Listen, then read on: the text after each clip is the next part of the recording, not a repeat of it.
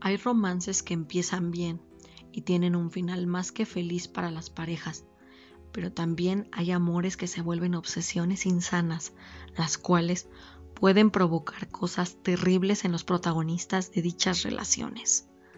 Este fue el caso de la joven protagonista de la leyenda de hoy, una muchacha buena y amable que sufrió por culpa de su belleza y de lo que eso provocaba a los hombres.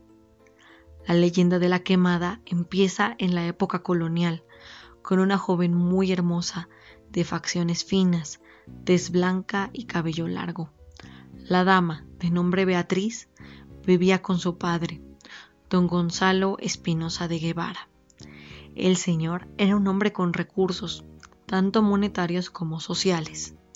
Su pequeña familia era bien vista en el México de esa época, y es que, Don Gonzalo y su hija eran la viva imagen de la rectitud. Al ser muy bonita, la joven tenía muchos pretendientes intentando ganarse sus favores. La buscaban y todos los días hacían un esfuerzo por cortejarla. ¿Por qué se tomaban tantas molestias con ella? Porque Beatriz no solo era bonita, también era amable, muy noble y muy bondadosa.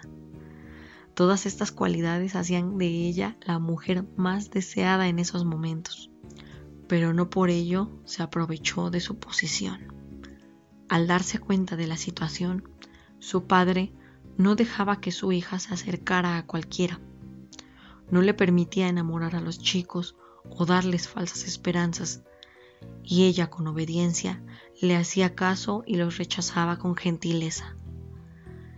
Este trato hacia varios de sus pretendientes hacía que se enamoraran aún más de ella, de su amabilidad y de su comprensión. Pero todo esto cambió cuando llegó don Martín. Martín de Seopoli fue un caballero italiano muy apuesto, que en cuanto vio a Beatriz se quedó prendado de ella y se planteó conquistarla a como diera lugar. Para lograr tal hazaña, se le ocurrió eliminar a todos los pretendientes que buscaban conquistar a Beatriz. Desde su parecer era una buena idea, aunque no le gustó nada a la joven cuando se enteró. Cada noche, don Martín esperaba sobre la calle de Jesús María por aquellos que deseaban casarse con Beatriz y se blandían en un duelo donde cada mañana se revelaban las consecuencias de tales actos. Pronto, la calle donde vivía Beatriz se tiñó de rojo por los jóvenes que morían a manos de Martín. Y cuando la joven se enteró de los duelos que se daban cada noche cerca de su casa, tomó una decisión para detener tan terribles actos movidos por los celos una muy importante que cambiaría su vida para siempre. Un día, aprovechando que su papá no se encontraba en casa, tomó un trozo grande de carbón y lo puso al fuego. Lo calentó hasta que estuvo al rojo vivo y, acto seguido, lo acercó a su cara con la intención de eliminar aquella belleza que tantas muertes había provocado. Sus bellos labios se deformaron.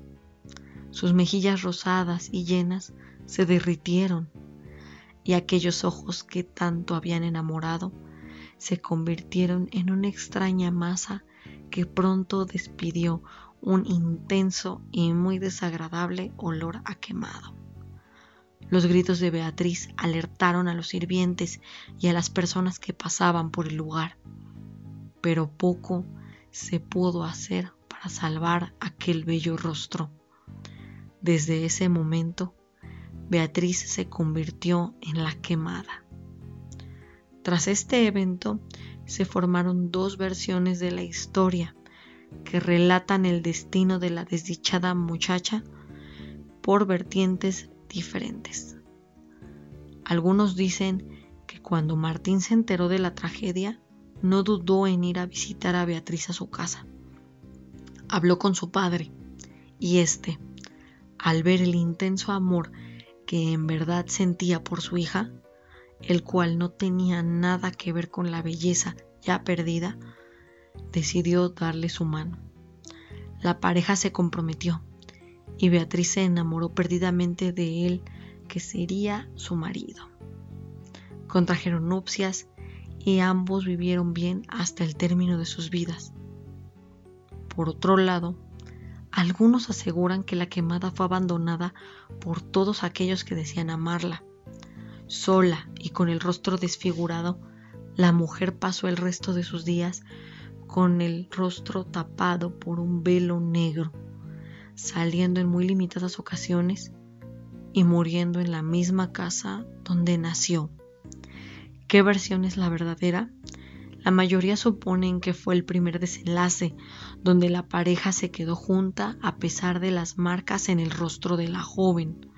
Lo que llama la atención es que algunas personas aseguran que en ciertas noches se pueden escuchar los gritos de dolor de Beatriz por toda la calle de Jesús María. ¿Por qué grita si en realidad terminó bien su historia?